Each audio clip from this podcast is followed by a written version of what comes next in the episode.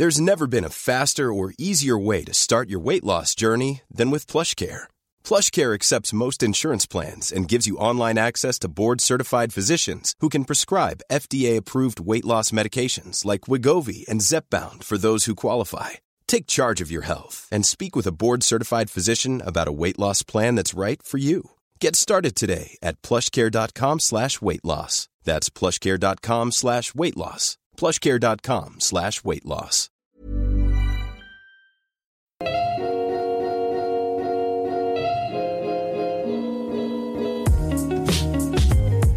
Ihr hört Gedankensalat, der ultimative Podcast mit Delal und Erwa. Salam! Welcome back. Zu einer neuen Folge mit Serdar. Salam! Voll schön, dass du hier bist. Mega cool. Serdar ist bald 24. In zwei Wochen. Oh yes. mein Gott. Ähm, und warum ist er hier? Du studierst Asienwissenschaft mit orientalischem Sprachschwerpunkt. Yes! Hingekriegt. Das, genau, Und ja. du bist ich schon hab fast Stunden fertig. geübt. ich bin fast fertig im letzten Semester. Und Wie findest du dein Studium? Das ist die Frage. Das ist das Das Thema. ist das Thema, Leute. Heute so, warum ist Orientalismus problematisch? Ja. Ähm, wir reißen das kurz an, äh, in all seinen Facetten. Äh, quatschen ein bisschen darüber, ja. Zerstörung. Und kritisieren alles und jeden dabei. ja, weil es nur zum Kritisieren ist. Ja, okay, guter Einstieg. Hauen wir direkt rein. Was ist so der Main-Punkt, was dich dabei aufregt? Na, der Euro Eurozentrismus Mhm. heißt, ähm, der Orientalismus als Studienschwerpunkt entstand halt wirklich aus ähm, kolonialer Sicht und während Mhm. den kolonialen, ähm, während der kolonialen Zeit halt. Und ähm, äh, ja, bedeutend tut es eigentlich äh, nach Edward Said. Vielleicht Genau. habt ihr da. Ich lese jetzt einfach mal die Definition auf Wikipedia vor. Wir haben uns abgestimmt, die ist gut. und zwar wird, mit dem Begriff äh, Orientalism oder Orientalismus äh, der eurozentrische westliche Blick auf die Gesellschaften des Nahen Ostens bezieh- beziehungsweise der arabischen Welt als ein Stil äh, der Herrschaft, Umstrukturierung und des Autoritätsbesitzes über dem Orient beschrieben. Genau. Übersetzt. Übersetzt, ich wollte gerade sagen, mach mal nochmal Menschensprache. Auf Deutsch. Menschensprache. Ja. Übersetzt heißt das eigentlich so viel wie, ähm, wie hat das damalige Europa ab dem 16., 17. Jahrhundert, eigentlich schon vorher, ähm, seine Sicht auf den sogenannten Orient in Anführungszeichen ähm, geprägt, beziehungsweise auch erweitert, so dass auch ein gewisses Machtgefälle zwischen dem sogenannten Okzident als ähm, Gegenbeispiel für das äh, für den Or- Orient und halt ähm, wie gesagt dem Orient dann entstanden ist. So im Groben. Ziel war es eigentlich die Degradierung, beziehungsweise heißt ähm, die Abstufung in Anführungszeichen des sogenannten Nahen Ostens, um ein gewisses äh, Legitimationsanspruch zu haben, so dass eben die europäischen Kolonialmächte Gründe haben, um, ich sag mal, unsere Länder zu besetzen. Also kann man sagen, es ist ein gesellschaftliches Konstrukt äh, der Orient, damit man alle Orientalen Genau. in einen Topf schmeißen kann und sie besser bändigen kann. Genau, also das Wort Orient und Oriental stammt auch dementsprechend aus äh, der kolonialen Struktur und ist nicht nur gesellschaftlich, sondern auch auf politischer Ebene, auf religiöser Ebene und auf sozialer Ebene. Ja, Also fast alles eigentlich genau. sozusagen. genau. Würdest du sagen, dass der Begriff orientalisch problematisch dann demnach ist? Der Begriff ist total problematisch, weil, wie, der, wie das Wort schon sagt, sowas wie den Orient gibt es halt nicht. Was es gibt, ist heutzutage ein, eine Region, die halt Vena genannt wird, also Westasien und Nordafrika, ähm, von Marokko bis geführt zum Iran weit reicht. Und diese Pluralität und diese Vielfalt in dieser geografischen äh, Region einfach herabgestuft wird und ähm, pauschalisiert wird auf Orient. Heutige Beispiele sind einfach orientalische Gewürze. Ja, ja, wenn man so im Edeka steht und so, diese Woche Orientwoche oder so, ne? Und so siehst dann so Paprika steht da so im Gewürzregal. und so Eidern neben Ja. tunesischen Platten ja, verkauft werden. genau, wirklich. Mhm. Dann denkt man sich auch so, ach so, wir sind so ein Volk, das kann man einfach so alle zusammen Genau. so, es Genau. macht uns an sich nichts aus, so, weil es ist so facettenreich, alles, was man im Orient findet. Eben. Ne, und die denken sich so, ach so, ja, okay, alles ist gleich, so. Das ist das Problem eben. Heißt, allein wenn wir, ja? Ich glaube, mir ist gerade eingefallen, es gibt ja auch Asia-Wochen, As Ja. Asienwochen und so. Ja. Und man sagt ja ja- auch asiatisch und oh mein Gott, wie viele Differenzen es gibt. Und bei äh, Arabern und Türken und was weiß ich, da gibt's doch auch tausende Ja. Diversitäten und Ja. tausende Gruppen. Ja, das kann man doch nicht alles so. Wenn wir allein uns nur ein spezifisches Land in dieser Region, die als Orient betitelt wird, angucken, gibt's mindestens zehn Ethnien, mindestens fünf verschiedene dominierende Religionen. Und ich mir denke so, wieso wird diese Vielfalt einfach mit einem Wort namens Orient dann betitelt? Heute wird auch das Wort ähm, auch für den ostasiatischen Raum benutzt. Heißt, ähm, diese Strukturen, die den Orientalismus aus, ausmachen, sind allgemein gültig für auch den asiatischen Kontext, sage ich mal. Krass. Ja. Okay.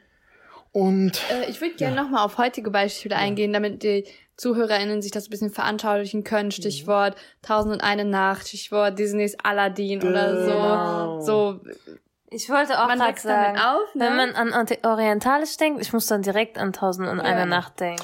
Und das Witzigste bei Tausend einer Nacht ist, ähm, sowas gibt's gar nicht.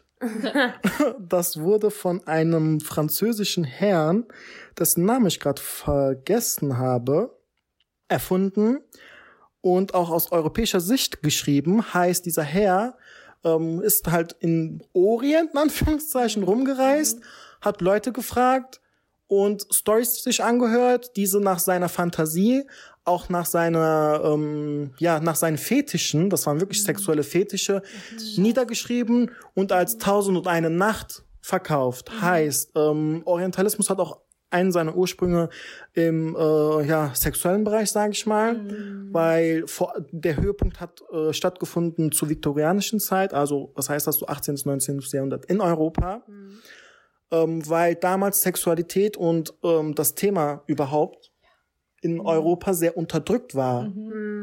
Durch die Kirche auch, ne? Durch die Kirchen unter Dazu anderem. auch in Da- Dass Sex halt was äh, Unreines ist. und bei Arabern, genau. Nur zur Orientalen. Fortpflanzung und d -d -d. Und da habe ich auch in ähm, Alejandros Buch Sex, Allah und Liebe, Allah, Sex und Liebe, Ja. wie, ich weiß die Reihenfolge nicht mehr. Da hat er auch ein Kapitel, wo er das anreißt und genau das sagt, was du gerade gesagt hast. Äh, und dass es dann auch viele Gelehrte oder auch ähm, ja adelige, wohlhabende Leute, die extra in den Orient äh, gereist sind, um ihren sexuellen Vorstellungen, Vorlieben, Fetischen nachzugehen, weil ja das orientalische Volk freier war in dem Sinne und nicht so unterdrückt wie damals die viktorianische Gesellschaft. Eben, eben. Kannst du ganz kurz äh, für Menschen, die noch nichts über Tausend und eine Nacht gehört haben, kurz zusammenfassen, worum es da geht? Genau, ähm, der Name ist mir auch eingefahren. Ähm, veröffentlicht wurde das von Antoine Galland. Der Name ist eigentlich irrelevant. Ähm, Tausend und eine Nacht sind einfach Märchen oder eine Märchensammlung, ähm, wo quasi äh, Erzählungen vom Orient in einem Buch zusammengefasst wurden und als orientalische Geschichten dann ausgegeben wurde. Also man muss sich das so vorstellen. In Europa dann. In Europa. Genau, ja. ein alter weißer Mann reist in, äh, in diese fernen Länder, wo er sich nicht auskennt, nichts weiß, d -d -d, äh, hört sich das an, schmückt das aus, Ja. Zu sein, rückt das alles so Mit zurecht. der Fantasie, damit sich Genau, Leute mit Araber vorstellen können zum Beispiel. Genau, und dann reist er zurück in sein Land und äh, das Buch wird dort ver veröffentlicht, verkauft und. Genau. und die Leute ziehen sich das rein und denken, ah, so ist der Orient. Also, Genau. Ja. Bestätigt Bilder, weil damals konnten auch nicht viele Menschen lesen und schreiben. Und auch nicht reisen oder sonst was. Eben, heißt, das Wissen hat eben auf diese paar alten weißen Männer beruht, die mit dieser Sichtweise dort waren und ihre Fantasien ausgelebt haben. Ich finde das so krass, ne?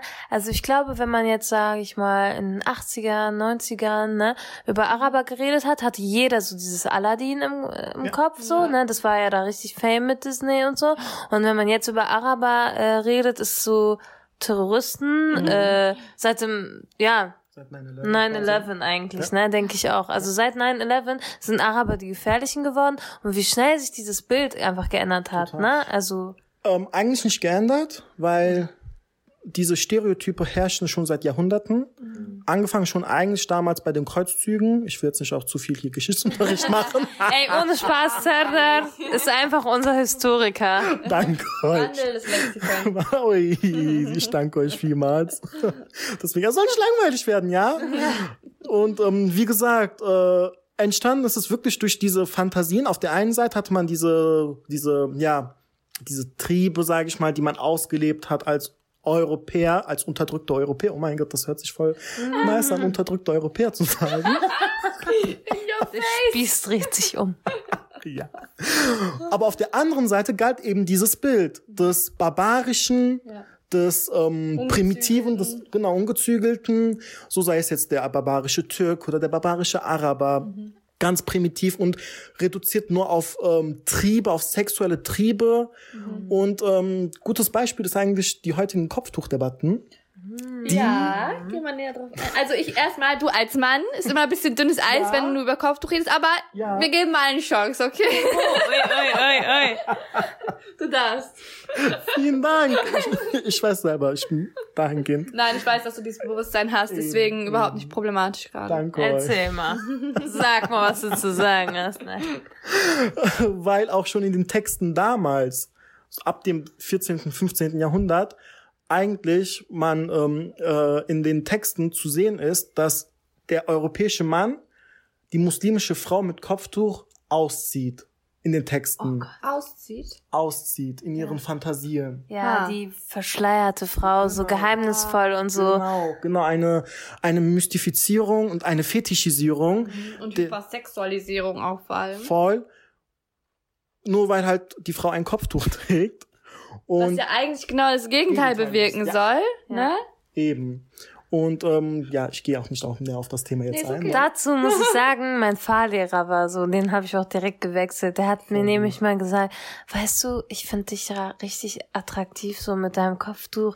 Da lässt du de, äh, meiner mhm. Fantasie freiem Lauf und da kann man sich richtig was oh. drunter vorstellen. Und ja, Fantasie ist ja so erregend und so. Das ist ja gar nicht so erregend, wenn man schon alles mhm, sieht. Okay. Und dann war ich so, ding, ding, ding, Hallo. verfehlt, Sinn vom Kopftuch gerade voll verfehlt. Wir sind kein Lollipop, den man auspackt oder so, ja, weißt du so. Das ehrlich. ist nicht, also, ich weiß nicht, die denken so, dass jetzt der Freifahrt scheinen, sich alles vorzustellen dürft, äh, vorstellen so. zu dürfen, was sie wollen ja, oder so.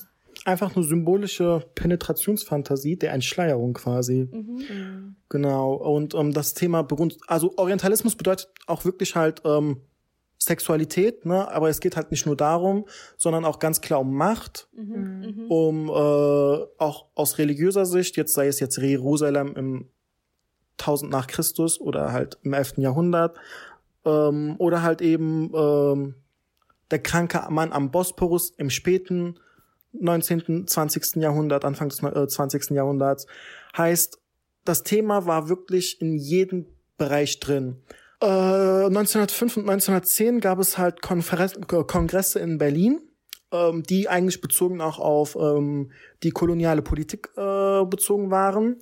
Aber dort gab es auch Islamdebatten. Mhm. Heißt, zu der, zu der Zeit schon, eigentlich schon viel früher, wirklich die Islamdebatten, die wir von heutzutage kennen, Krass. wo der weiße Mann sich wieder als ähm, Befreier, als mhm, ähm, Retter. ja Retter, White Savior darstellt mhm. und den arabischen, türkischen oder aus deren Sicht den orientalischen Mann als fragil darstellt, als ähm, minderwertig darstellt und ähm, was auch ganz witzig ist, diese Debatten gelten ja auch heutzutage in bestimmten Parteien. Mhm. So und ähm, Krass, wie sich das bis hierhin gezogen hat, ne? Also. Eben, eben, auch was halt ähm, Feindlichkeiten angeht. Ja. Und interessant ist auch, dass auf diesen Konferenzen der Islam als Gefahr dargestellt wurde, klar, sowohl auf politischer als auch sozialer Ebene, aber auch aus biologischer Ebene. Heißt, Biologisch. Genau, genau, ähm, der, der Muslim und der Islam was es auch immer heißen soll, der Islam, ja, ein anderes Thema. Eine ganz andere Diskussion. wurde biologisiert, in Anführungszeichen, mhm.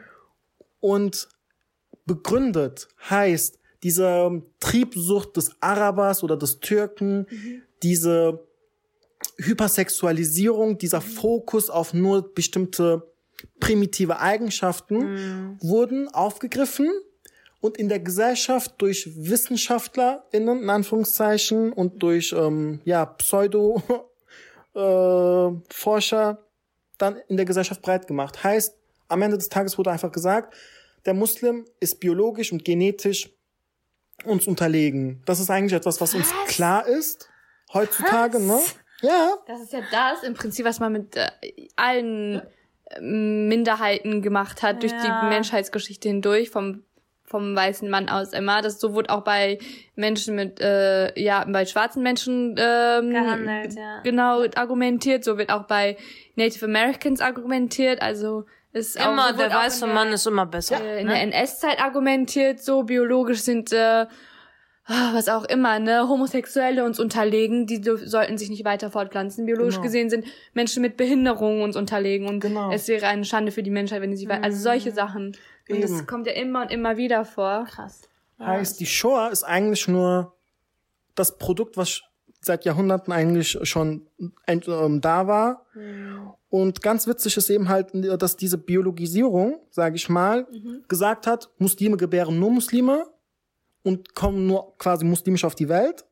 Also selbst wenn man äh, europäisch sozialisiert ist, sozusagen, kann man nicht Also so muslimisches Blutmäßig. Genau, genau. Aha, man Heißt- hat gar nicht die Möglichkeiten sozusagen. Und das wurde wiederum auf den Antisemitismus, der bereits auch in Europa herrscht, zurückgeführt. Heißt, Araber und äh, Juden wurden einfach als Semiten Anführungszeichen dargestellt und die Stereotype über Araber in den Kolonien hatten einen Rückzug beziehungsweise eine Rückwirkung auf die jüdische Gesellschaft in Deutschland, in Europa und andersherum. Heißt, die Stereotype, die über die jüdische Gesellschaft in Deutschland herrschten, wurden als Legitimation genommen und auf die arabischen, und türkischen und allgemein auf die muslimischen, heißt, dieser Semitenanspruch ging dann weitaus mehr als der arabischen Ethnie, rückwirkend gemacht. Krass. Können wir das nochmal in anderen Worten haben? Also- ich, also ich habe es jetzt so verstanden, da sowieso ein äh, Antisemitismus in der Bevölkerung vorlag In Europa? und Juden Bürger zweiter Klasse waren sozusagen, ähm, hat das den Weg sozusagen geebnet für diese Muslim- und Islamfeindlichkeit innerhalb der Gesellschaft oder Ja. sozusagen? Ja. Ja, okay. Und die Mhm. Stereotype, die vor Ort entstanden in den späteren Kolonien Nordafrikas oder halt Westasiens, Mhm. dann genutzt wurden, um den Antisemitismus hier zu fördern. Wow. Ja. Was für ein Wenn man sich das alles geschichtlich mal anguckt, dann denkt man sich, wow, wie, wie das alles so entstanden ist. Da, da beschäftigt man sich nicht wirklich drum, ne? Und deswegen finde ich das auch immer so interessant, wenn Serdar um die Ecke kommt und dann mit Geschichte ankommt.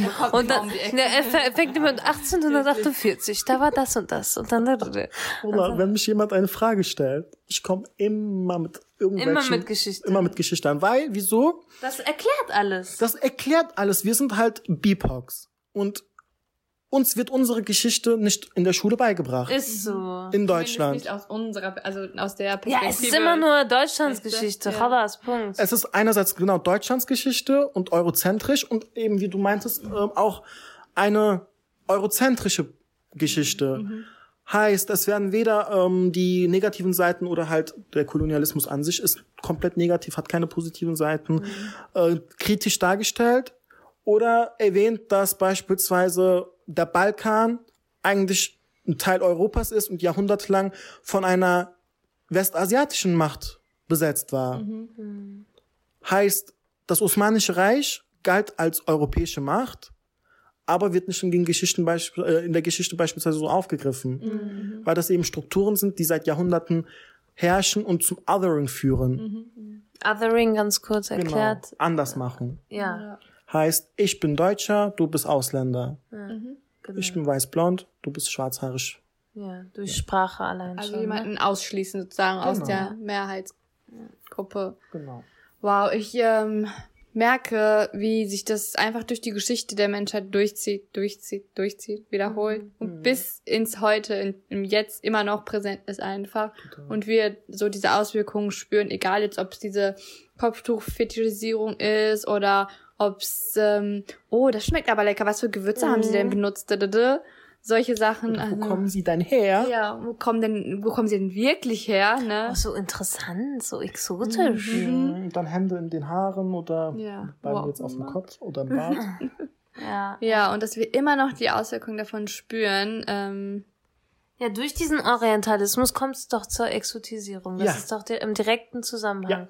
Und ich finde es irgendwie, für mich war orientalisch immer voll das schöne Wort, ne? Weil das so, ja, mit Belly Dance und was weiß ich ver verbunden wird. schick, So. Schick, schick, schick, genau.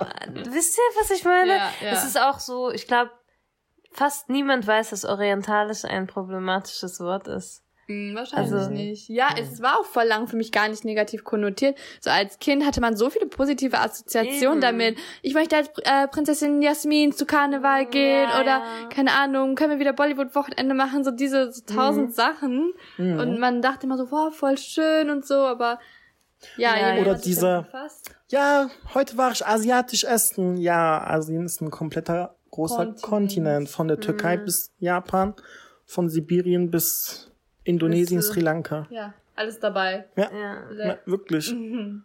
Ich werde auch immer komisch angeguckt, wenn ich mich sage, wenn ich sage so, ich positioniere mich als Westasiate.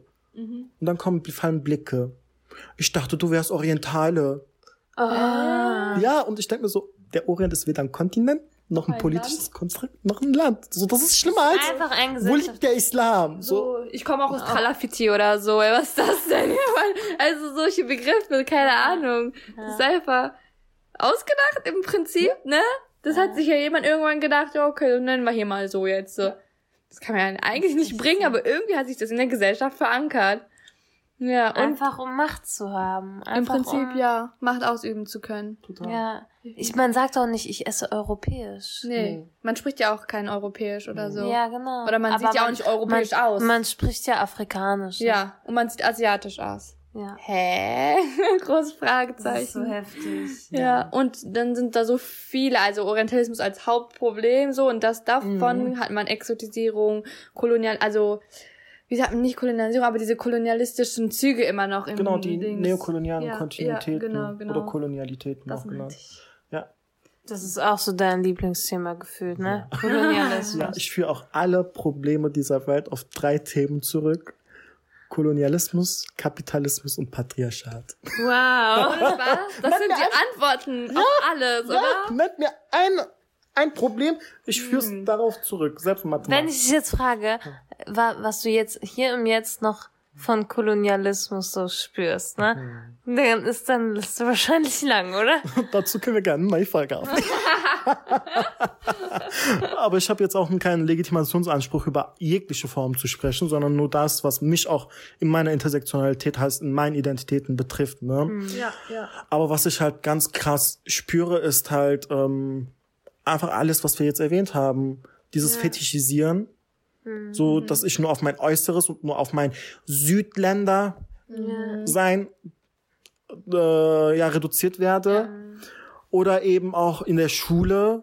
Äh, ja, Serdar, erzähl mal was jetzt über die Türkei und ich mir denke so, Sie sind hier die lehrende Person, nicht ich. Ja, oder den Islam. Wie ist das denn bei dir so im Islam? Wie macht das denn bei, unter den Muslimen, ne? Und ich bin sechste Klasse oder so, muss jetzt für alle Muslime auf der Welt Ja, reden oder so, was? Das kennen viele von uns. Vielleicht habt ihr schon mehrmals auch darüber geredet, aber so, das sind eben Strukturen, die immer noch herrschen, immer noch dieses Otheringsprozess, immer noch. Ich finde auch ganz groß geschrieben Rassismus, eindeutig. ich grad sagen. Kommt, die, sorry, dass ich dir das so aus dem Mund gelegt auch habe. absolut, absolut. Aber wir leben in Zeiten, wo wir alles aus der Welt mitkriegen.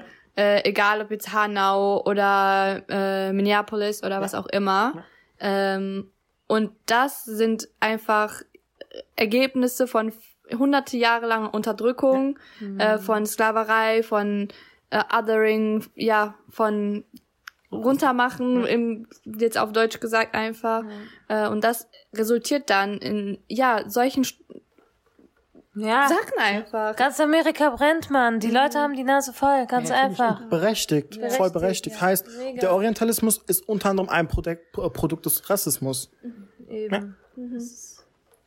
Deswegen, ich bin einfach so, also was jetzt mit Anti-Blackness und die letzten Folgen haben wir ja schon darüber geredet, äh, das zerbricht mir einfach das Herz, weil wir einfach genauso, also beziehungsweise wir können das richtig nachempfinden einfach. Wir werden auch in einen Topf geschmissen. Mhm. Aber es gibt so unter den Minderheiten dann nochmal Hierarchien. Wisst ihr, was ich meine?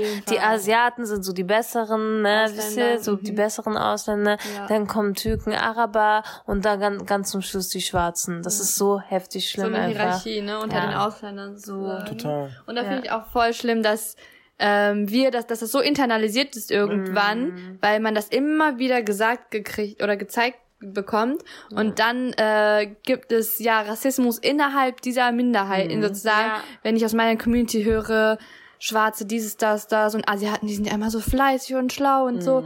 Kann ja sein, aber das ist einfach Rassismus at its finest, so weißt du? Total, total. So. Was auch aufgrund von diesen Problemen, die wir jetzt die ganze Zeit angesprochen haben, beruht. Und man putscht so die äh, Kanaken so gegenseitig. Also wisst ihr, was ich Man meine? spielt sie so gegeneinander so, aus. spielst du gegenseitig. Ja, Ja, nicht mal das. Wir selber putsch, äh, pushen uns dazu. ja, oder aber auch von außen, so von wegen, ja, der Ali, der ist ja so und so. Und der andere Ali, der ist ja voll aggressiv Mhm. und so. Oder ja, der Asiate in der Klasse viel schlauer als die Araberin oder sonst was. Es ist einfach anstrengend und das Ding ist, ich finde allgemein, alle Minderheiten sollten einfach zusammenhalten und nicht untereinander auch noch rassistisch sein, weil am Ende, wir müssen so, wir gefühlt gegen die Weißen, Ja. aber nicht gegen die Weißen, Nee. sondern, also wir müssen Nein, einfach wir die, für wir uns, für wir müssen uns, für uns einstehen. beziehungsweise die Weißen, die Allies werden, das ist, das ist das Beste einfach. Oder wir gegen so problematische Strukturen kann man Ja. vielleicht eher. rassistische Strukturen, Genau. was auch halt Ja. Dementsprechend bedeutet, dass eben die Minderheiten mal auf ihren eigenen internen Rassismus dann klarkommen müssen, Ja. beziehungsweise diesen aufdecken müssen, diesen ansprechen müssen, verarbeiten müssen, reflektieren müssen, aber das machen wir halt alle nicht. Also viele nicht. Das ist halt ein großes Problem. Entstand auch durch verschiedene Machtverhältnisse, natürlich in bestimmten Regionen. Ein Problem ist beispielsweise auch Colorism. Heißt, ähm, die wirklich direkte, äh, ja, Farbskala, Hautfarbenskala. Hautfarbenskala. Je heller, umso besser. Findet, kann man wirklich von der Türkei bis, keine Ahnung, Südkorea, Japan nachfinden. Immer. Und überall gibt's Bleaching Creams. Und hier gibt's überall Tanning Cream. Was Ja. ist das? Ja. Voll paradox. Total, Ja. Habt ihr das innerhalb von eurer Familie? Ich bin damit zum Gott sei Dank, glaube ich, noch nie in Berührung gekommen, so dass irgendwie, also ich habe von Anna mitgekriegt, geh nicht in die Sonne, du bist zu dunkel. Bei Ja, ich ist habe das auf jeden Fall mitbekommen. das, ne? Also je heller, desto schöner. Meine Schwester war immer schöner als ich, weil sie weißer ist als ich. Ja. Bei uns eigentlich auch. Das hieß immer, Sardar, geh nicht zu lange in die, unter die Sonne. Und ähm, obwohl meine Haut braucht Sonne. so. Ne? Und ähm, kommt krass daher, dass eben ein Schönheitsideal errichtet wurde, eine Norm errichtet wurde, dass halt Weißsein als schön galt und die weiße Norm aus Europa als das Ideal galt und bis heute hin auch dominiert. Ganz ehrlich, wer dominiert in der Modewelt? Ja, Weiße. So, ne?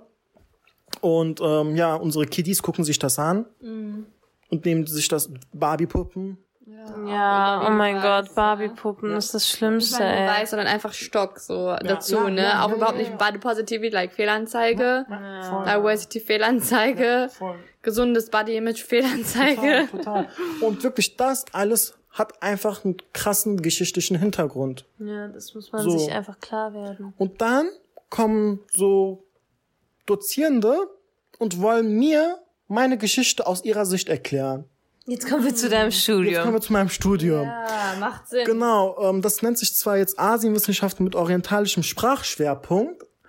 Was heißt orientalischer auch erstmal Sprachschwerpunkt? aufbröseln. Ne? Natürlich. Dass halt, die so allgemein schon diesen problematischen Begriff ja, benutzen. total, das wird heutzutage in der deutschen Wissenschaft immer noch benutzt, auch Studiengänge, die halt Orientalismus heißen oder Orientalistik, das orientalische Seminar oder eben auch Islamwissenschaften sind einfach Wissenschaften gewesen, die gesagt haben, wie machen wir jetzt den sogenannten Orient fertig?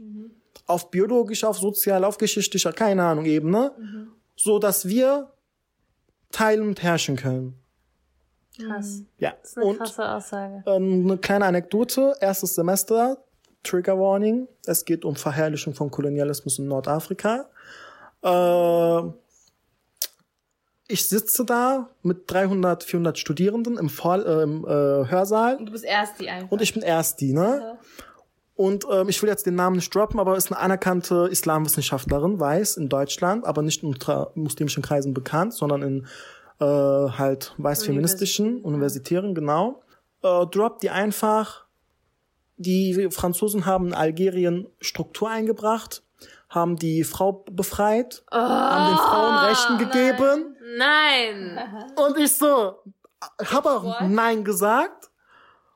Aber damals war ich halt noch nicht so, ähm, ich sag mal, Vogue in Anführungszeichen, so klar in meiner Identität und nicht so sicher. Aber dennoch wusste ich, was das gerade mit mir ausmacht, obwohl ich auch nicht mal direkt betroffen war. Hab halt die Hand gehoben. Sie hat mich zehn Minuten lang ignoriert, bis andere weiße Studierende, für die ich dankbar bin, äh, reingeschrien haben und gesagt haben, hey, hier meldet sich jemand. Boah. Sie hat mich drangenommen und dann habe ich rasiert. Ich schwör's euch, ich habe rasiert. Ich habe ich hab's, ich hab rausgehauen. Ich meinte so, sie haben wohl vergessen, dass auch die Franzosen Genozid in Frankreich, äh, in Algerien ähm, abgezogen haben, äh, was dort alles unterdrückt wurde, wie viel Blut geflossen ist, bliblablub, was für Strukturen, das sind Strukturen, die he- heute dafür eben zuständig sind, dass eben halt die äh, postkolonialen oder halt die Neo, also, also die Länder, die ehemaligen Kolonien eben äh, in der Situation sind, in der sie heute sind, ohne sie jetzt degradieren zu wollen, bliblablub, habe ich rausgehauen. Ihre Antwort war, eiskalt, kommen Sie nach der Stunde zu mir. Oh mein Gott. Einfach ist ihr zu peinlich, Einfach zu das vor allen peinlich. Leuten zu klären, weil sie wusste, du machst sie fertig. Ja. Und das Beste kommt, ich bin nach dem, nach dem Unterricht zu ihr gegangen, das, was sie mir gesagt hat, ja, sie haben recht. Das wollte sie nicht vor allem machen, die Snitch. wollte nicht vor allem eine Einsicht zeigen, weil sie nicht von ihrem hohen Ross runter kann. Ja. Krass. Und das ist eben ein Beispiel für eine Kolonialität, für eine neokoloniale Struktur. Wow, das, Ja. das beschreibt es gerade richtig Und auch perfekt. gar nicht auf Augenhöhe oder Gar sowas, nicht, ne? gar nicht, Kommen nie. Sie nach dem Unterricht zu mir erstmal, dies, nach diesen ganzen Aussagen, so. Wo sie auch über mir steht, weil das Ja, Podest höher liegt. Genau. Ja, und das Traurige ist, alle Dozierende sind bei mir weiß. Oh no. Die Heißt, Studierenden? Äh, ich würde schon gut durchmischt sagen. Je nach Studienschwerpunkte halt. Ich habe halt Westasien als Studienschwerpunkt. Dann haben wir Südasien, Südostasien, Ostasien und Zentralasien als Schwerpunkte. Ne? Ganz Asien halt Ich aufgeteilt. nicht, ich würde am liebsten alles studieren davon, was du gerade aufgezählt hast. So. Ja, aber, mein Leben damit. aber aus nicht toxischer Sicht. Ja, also würdest du denn das Studium weiterempfehlen? Nicht an meiner Uni. Okay. Echt? Ja, Ich verstehe. ja, ja, nicht an meiner Uni, beziehungsweise Also da sollte man darauf achten, dass es POC-Dozenten sind. ja, POC-Dozierende, beziehungsweise dass es eine kritische Ja. Sichtweise ist und ich nicht äh, meine Religion oder meine Geschichte, sage ich mal, meine, die, die Geschichte meiner Ahnen Ja. nicht von jemandem lernen möchte, der so einen Kack behauptet und sagt, so ich bin Experte im Jesidentum und ich mir denke, so wie oft hattest du Kontakt zu Jesiden, so, ne? Und äh, das Witzige aber ist, dass die Festanstellungen, heißt die Professurstellen, die wissenschaftlichen Mitarbeitenden weiß sind, aber die, die, ähm, wie nennt man das, Studentische Hilfskraft? die SHKs, ja, auf der einen Seite und auf der anderen Seite zum Beispiel unsere Sprachdozierenden, die nur einen Zweijahresvertrag kriegen, darüber also keine Verlängerung bekommen, be und, äh, befristete Verträge, genau. Und die, die einen befristeten Vertrag haben, äh, alles POC BIPOCs sind. Beziehungsweise nur POCs, um ehrlich zu sein. Wieder ein Gefälle, also. Wieder ein Gefälle heißt, ähm, die POC-Sprachdozierenden flehen uns an, dass wir uns in den F- Instituten einsetzen und so weiter. Wir finden kein Gehör. Wieso? Weil die Fachschaft eher eine Party schmeißen will, die wieder eine Triggerwarnung Mahatma Gandhi heißt. Nein. Doch. Doch, wo mehrheitlich K-Pop-Lieder abgespielt werden going on? und Reiswein getrunken wird. Oh. Kopfschmerzenhelfer, wirklich. Richtige Kopfschmerzen. Damit will man sich dann auch nicht umsch rumschlagen. Nein, natürlich nicht. Und das ist der Grund, wieso ich vier Semester lang nicht an der Uni war. Was? Ja, Wie hast du das denn gemacht? oder? ja, ich, ich bin einfach nur zu den, Gott sei Dank hatte ich keine Anwesenheitspflicht, nur in den Sprachmodulen. Und ähm, ich hatte halt anfangs Arabisch, dann habe ich zu Türkisch gewechselt. Da waren die halt chillig im Vergleich zu anderen Sprachen. Aber ich hatte halt nur Glück und ich habe einfach alles online gelernt und bin einfach zur Klausur gegangen, weil ich auch einfach keine Kraft mehr hatte. Noch eine Anekdote, drittes Semester. Thema ist ähm, nicht-muslimische Minderheiten in Westasien. Nicht muslimische Länder in Westasien. Genau, heißt ähm, christliche Personen, äh, JesidInnen, was hatten wir noch? Das Jesidentum hatten wir, das Christentum hatten wir, äh, Bahai hatten wir, auf jeden Fall so Minderheitenreligionen in Westasien, ne? So, Seminar heißt orientalische Christen. Was? Okay. ja. Ähm, die Dozentin zeigt uns so Fotos und ich bin der Einzige, der literally Antworten gibt, na, auch auf die Fragen von ihr. 20 Minuten des Seminars vergehen. Sie, mich, sie fragt mich ernsthaft, das hat sie mich auch die nächsten Stunden gefragt, ob ich nicht die nächste Stunde die Einleitung übernehmen will oder nicht komplett mal etwas vorbereiten möchte. What's your job? Übernimm So, doch den ihr Job ist eigentlich, ihr, ihr Schwerpunkt ist nicht mal Westasien, sondern der, der Hinduismus in Anführungszeichen. Und ich mir denke so, ist das gerade ihr fucking Ernst? Hä, wieso ist sie denn nicht genug gebildet, um sowas zu machen? Eben, das ist ihr Job, habe ich ja auch gesagt. So, sie werden dafür bezahlt, Ja. machen sie es kritisch. Ja. Oder geben sie mir Geld? Oder geben sie mir Geld, eben. So einfach ist ja, es. dann würde ich es machen. Wunder, dann würde ich es machen, aber ja. Gib mir die Zugänge, ich versprich mir, dass ich eine SHK-Stelle kriege, dann mache ich es auch. Aber umsonst, Educating mache ich nicht, weil das ist ihre Aufgabe. Ja, eben, du bist dafür da, äh, um zu lernen. Ja, du voll. bist der Student. Und sie ist Total. einfach nicht mal qualifiziert genug, um dieses Seminar Ich bin im durchzuführen. dritten Bachelorsemester. Das ist schon ein Wallah, bisschen Das ist genauso wie wenn die Lehrer in der Schule fragen, äh, mach mal eine Stunde über Islam. Ja. Wallah, das ist schon richtig oft vorgekommen. Und dann dachte ich so, ja, mache ich, damit ich Bonuspunkte kriege. Ja, äh, ich hab ich hab nichts Bonuspunkte. Ich habe einen Spontanvortrag in der 11. Klasse gemacht über das Osmanische Reich. Ich sollte fünf Minuten reden. Ich habe am Ende die ganze Stunde lang geredet. Wie soll man denn fünf Minuten über das Osmanische Reich reden? Eben. Die Lehrer sind aber dann froh, dass sie da keinen Unterricht gemacht Ja. haben. Ja, sie war froh. Ich habe aber 15 Punkte immer bei ihr ge- gekriegt von also die Oh, Höchstzahl. nice. Ja. Was wolltest du sagen? Ähm, ich habe auch damals in der Schule ein Referat in Religion. Das war voll die coole Lehrerin. Und wir haben dann die Weltreligion, alle Religionen so aufgeteilt und haben Gruppenarbeiten gemacht und dann so Präsentationen am Ende erstellt. und ähm, ich weiß nicht, ob sie es mir zugeteilt hat, ob ich das ausgedrückt habe. Ich habe auf jeden Fall Islam genommen, ne? Ja. Der Islam. Und das war eine, also ich habe es krass, krass vorbereitet. Und ich habe dafür auch eine Eins gekriegt und so. Aber da, man fühlt sich dann in der Position auch so erstmal so, sie ist so die Expertin, die Referentin für alles, so ich Ja. mit meinen 13 Jahren so. Und alle erwarten so, dass du so on point, so alles bis ins kleinste Detail kannst und sowas. Dann denkt man sich auch so, krass, ich hätte auch einfach Buddhismus nehmen können, wo die, wo die anderen genauso wenig Ahnung haben wie ich, so. Ja, ist echt so. Aber nein, ich glaube irgendwie, ab dem Punkt, wenn ich dann über Islam reden musste in der Schule, das war dann so, ich habe keine Ahnung, mach du einfach so mäßig. Wisst ihr, was ich meine? Die wollen dann irgendwas hören, so, ja, biete mir was. Mäßig. Arroganz, eine Arroganz, die darauf beruht, dass sie einfach sich nicht beschäftigen muss. Ja, so, hier ist doch eine Muslima hier, bitteschön. Eben, eben. Und jedes Jahr gibt's dann bestimmt irgendeinen Muslim, der darüber redet. Aber ich, ich bin zwar mehr Werte- und Normlehrerin, aber ich habe keine Ahnung, so mäßig. Ja, leider. Ah, ist halt nicht einfach, wirklich nicht. Ähm, wichtig ist halt, das haben wir in der in meinem äh, Jahrgang auch unbewusst dann irgendwie auch gemacht, dass wir uns zusammengefunden haben und auch unbewusst intuitiv Safer Spaces, Safer Spaces damals schon in der Schule erschaffen hatten, im Freundeskreis und diese Themen auch angesprochen haben, weil eben so das alles mit uns was gemacht hatte. Meine, wir hatten ähm, in der 11. Klasse auch, äh, wie nennt sich das? Sollten wir eine Hausarbeit schreiben, wirklich so wie in der Uni. Und meine damalige beste Freundin hatte ähm, die Ira iranische Revolution 1979. Krass. So, weil sie halt Iranerin ist. Ja, war was sonst. So, ne? Im, im Englisch-Leistungskurs. Es gibt zwei Persönlichkeiten. Der, der die Revolution gemacht hat, hieß Khomeini und sein Nachfolger heißt Khamenei. Okay. Hört ihr einen Unterschied? Ja, klar. Ja, ne? Die Lehrerin hat hier eine 2 plus gegeben und hat diese beiden Namen rot angestrichen über die ganze zwölf Seiten und hat, hat am Ende geschrieben, das ist doch dieselbe Person. Wieso redest du die ganze Zeit über dieselbe Ach Person? du Scheiße. Hä? Anstatt sich mal zu ja, belesen. ja.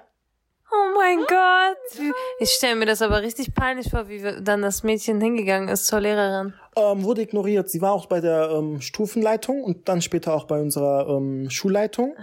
wurde einfach ignoriert. Ja. Die hauen sich ja auch nicht gegenseitig in die Pfanne, die Lehrkräfte und so. Das habe ich ja, das kriegt man ja oft mit auch. Äh, Die halten zusammen. ja, genau. Das ist ähm, Solidarität hier mit meinen Kollegen und so. Da kann ich ihnen jetzt auch keine Auskunft geben. Äh, hallo? Aber ja. Lebensrealitäten von uns BIPOX, Ja.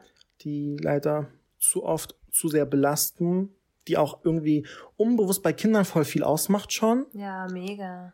Man ist sich das als Kind nur nicht richtig bewusst, aber man weiß, man ist anders, man weiß, man wird anders behandelt, aber man weiß nicht richtig warum und so. Man ist so ein bisschen lost und deswegen ist es so wichtig, dass man sich dann in unserem Alter da ja, dann beschäftigt mit dem Thema, weiß und problematische Wörter nicht benutzt, Menschen aufklärt, also Leute orientalisch, ne? Ihr wisst Bescheid. Und äh, erklärt den Menschen, warum es problematisch ist. So viel zu. Gibt's denn bei euch im Studiengang inzwischen so ein Umdenken oder so? Könnt ihr irgendwie an die dozierenden ähm, Personen rankommen und irgendwie erklären? Weil, also ich würde mir die Zukunft so gerne vorstellen, dass dieses Wort orientalisch nicht mehr benutzt wird, einfach, weil es einfach, ja, wie wir gerade erklärt haben, fast eine Stunde lang problematisch und auch nicht zutreffend ist. Einfach und ein Machtverhältnis ist Genau. das Stichpunkt, der Stichpunkt einfach. Eben halt neben äh, dem orientalischen Schwerpunkt heißt ja der Studiengang Asienwissenschaften, was ja auch problematisch ist. Alles ist problematisch, ich schwör's, Holla. Wir müssen den ganzen Studiengang umändern. Ähm, tatsächlich wird der gerade umgeändert oder wurde schon zum letzten Wintersemester, wo quasi die ähm, Region, die regionale Aufteilung von Anfang an gemacht wurde und dann es später hieß Asienwissenschaften mit türkischer Gesellschaft und Geschichte als Schwerpunkt oder Asienwissenschaften mit Arabistik oder Asienwissenschaften mit Sinologie, also Schwerpunkt China. Ähm, das fand stand, aber die Begrifflichkeiten werden immer noch benutzt. Ja, auch zu tief. Viele, du weißt, du Dozierende sind zwar auch kri kritisch ihrem Stu- Studiengang über, genau, gegenüber, aber Ja, unterm Strich, es ist ein Prozess. Es ne, ist ein der langer Prozess. die ganze. Struktur, die aufgebrochen werden muss. genau, und deswegen studiere ich es. Und deswegen machen wir Sehr diese gut. Folge. Deswegen machen wir die Folge. Wir hoffen, dass ihr viel gelernt habt. Yes. Schickt die Folge gerne an eure Freunde weiter. Äh, klärt sie auf. Genau. ja. Darüber wird viel zu wenig geredet. Und vielleicht, äh, genau, Kennt eure Geschichte. Kennt- also Do an- your fucking research an Ja. nicht BIPOX. Aber auch an BIPOCs, Auch an BIPOCs, BPOCs. definitiv. Es ist einfach, gehört zu unseren Heilungsprozessen, Mhm. zu unserer Stärkung, eigener Stärkung, zu wissen, wer bin ich, wo kommt meine Familie her, was ist meine persönliche Familiengeschichte. Bei meiner Familie ist es so, wir wissen nichts von Mhm. unseren Vorfahren und Ahnen. So nur grob. Ja, mütterlicherseits wissen wir das, aber väterlicherseits nicht, weil mein Uropa äh, seinen Verstand verloren hat, wortwörtlich. Möge er in Ruhe Frieden. Amin. Ja, So, aber so. war damals war nichts mit Aufzeichnen und was nee, weiß ich, ne? Nee, deswegen fängt wenigstens ihr an aufzuzeichnen, so dass die Generationen nach uns nicht sagen, hey, wieso wissen wir nichts über unsere Vorfahren? Mhm, Wenn wir anfangen, ganz banales Beispiel, Sprichwörter, die meine Mutter täglich benutzt. Mhm. Oder Rezept. Oder eben wirklich konkret so, das ist das Dorf, wo mein Vater herkommt, das ist das Dorf, wo meine Mutter herkommt oder geboren wurde. Und kennt eure Geschichte, bildet auch Spaces, Räume, wo ihr mit Gleichgesinnten darüber spricht. Kann schmerzvoll sein manchmal, Aber halt. Aber am Ende heilt es wirklich, ja. Oh mein Gott, das hast du voll gut gesagt. Das hast du voll gut gesagt. Serdar, really, wir sind dir so dankbar, dass du dein Wissen mit uns geteilt hast. Und jetzt ganz wichtig, Serdar, Willi hat bald einen Podcast. Serdar FM. Danke! Also wir haben hier noch eine neue Podcast-Geschwister. Ja, ihr geht am besten direkt rüber, teilen, supporten, linken, Herz da lassen, einen Gedankensalat äh, hier, Smiley, Ja. unter dem neuesten Foto dann. Ihr seid Zucker. Ich, ich küsse eure Stirne. Ohne Witz. Motiviert haben die beiden mich wirklich, Leute. Ey, wirklich Props und Credits an die, meine, meine Podcast-Avlas. Ja. Oh, was für ein, was für ein schönes Feeling. gerade. Also Leute, die ganzen Gedankensalat, Süßis, ihr Ja. müsst alle rübergehen zu Serdar FM. Ich würde mich freuen, ja. wir freuen uns so auf deinen Podcast. Wirklich, also mashallah. Danke. Danke, dass du hier so ein Cameo hast, hier so kurz reinkommst, eine Folge rasierst mit uns. Ja. Ach, Die ich Zeit hoffe. genommen hast. Danke euch fürs Zuhören, danke euch fürs Einladen, Leute. Oh mein Gott, ich bin so gerade overwhelmed. Was heißt overwhelmed auf Deutsch? Überwältigt. Ah ja, genau. Überwältigt. Ja, überwältigt. Hör mal. Das ist der richtige Ja. Ausdruck, ja. Okay. Okay, zum Abschluss, ne? Gemeinsam Salam, du Tama. weißt. Ja. Auf drei. Eins, zwei, drei. Salam. So, jetzt sind wir am Ende der Folge angelangt und bevor ihr wegklickt, eine letzte Erinnerung. Wir sind jetzt auch auf Steady. Ich buchstabiere einmal S-T-E-A-D-Y. Da sucht ihr einfach gedankensalat.podcast und äh, seid dann auf unserer Seite. Wir würden uns sehr freuen, wenn ihr einmal vorbeischaut. Hi, I'm Daniel, founder of Pretty Litter. Cats and cat owners deserve better than any old fashioned litter. That's why I teamed up with scientists and veterinarians to create Pretty Litter. Its innovative crystal formula has superior odor control and weighs up to 80% less than clay litter. Pretty Litter even monitors health by changing colors to help detect early signs of potential illness. It's the world's smartest kitty litter. Go to prettylitter.com and use code ACAST for 20% off your first order and a free cat toy. Terms and conditions apply. See site for details. Ever catch yourself eating the same flavorless dinner three days in a row? Dreaming of something better? Well, HelloFresh is your guilt-free dream come true, baby. It's me, Kiki Palmer. Let's wake up those taste buds with hot, juicy pecan-crusted chicken or garlic butter shrimp scampi. Mm. Hello Fresh. Stop dreaming of all the delicious possibilities and dig in at HelloFresh.com. Let's get this dinner party started.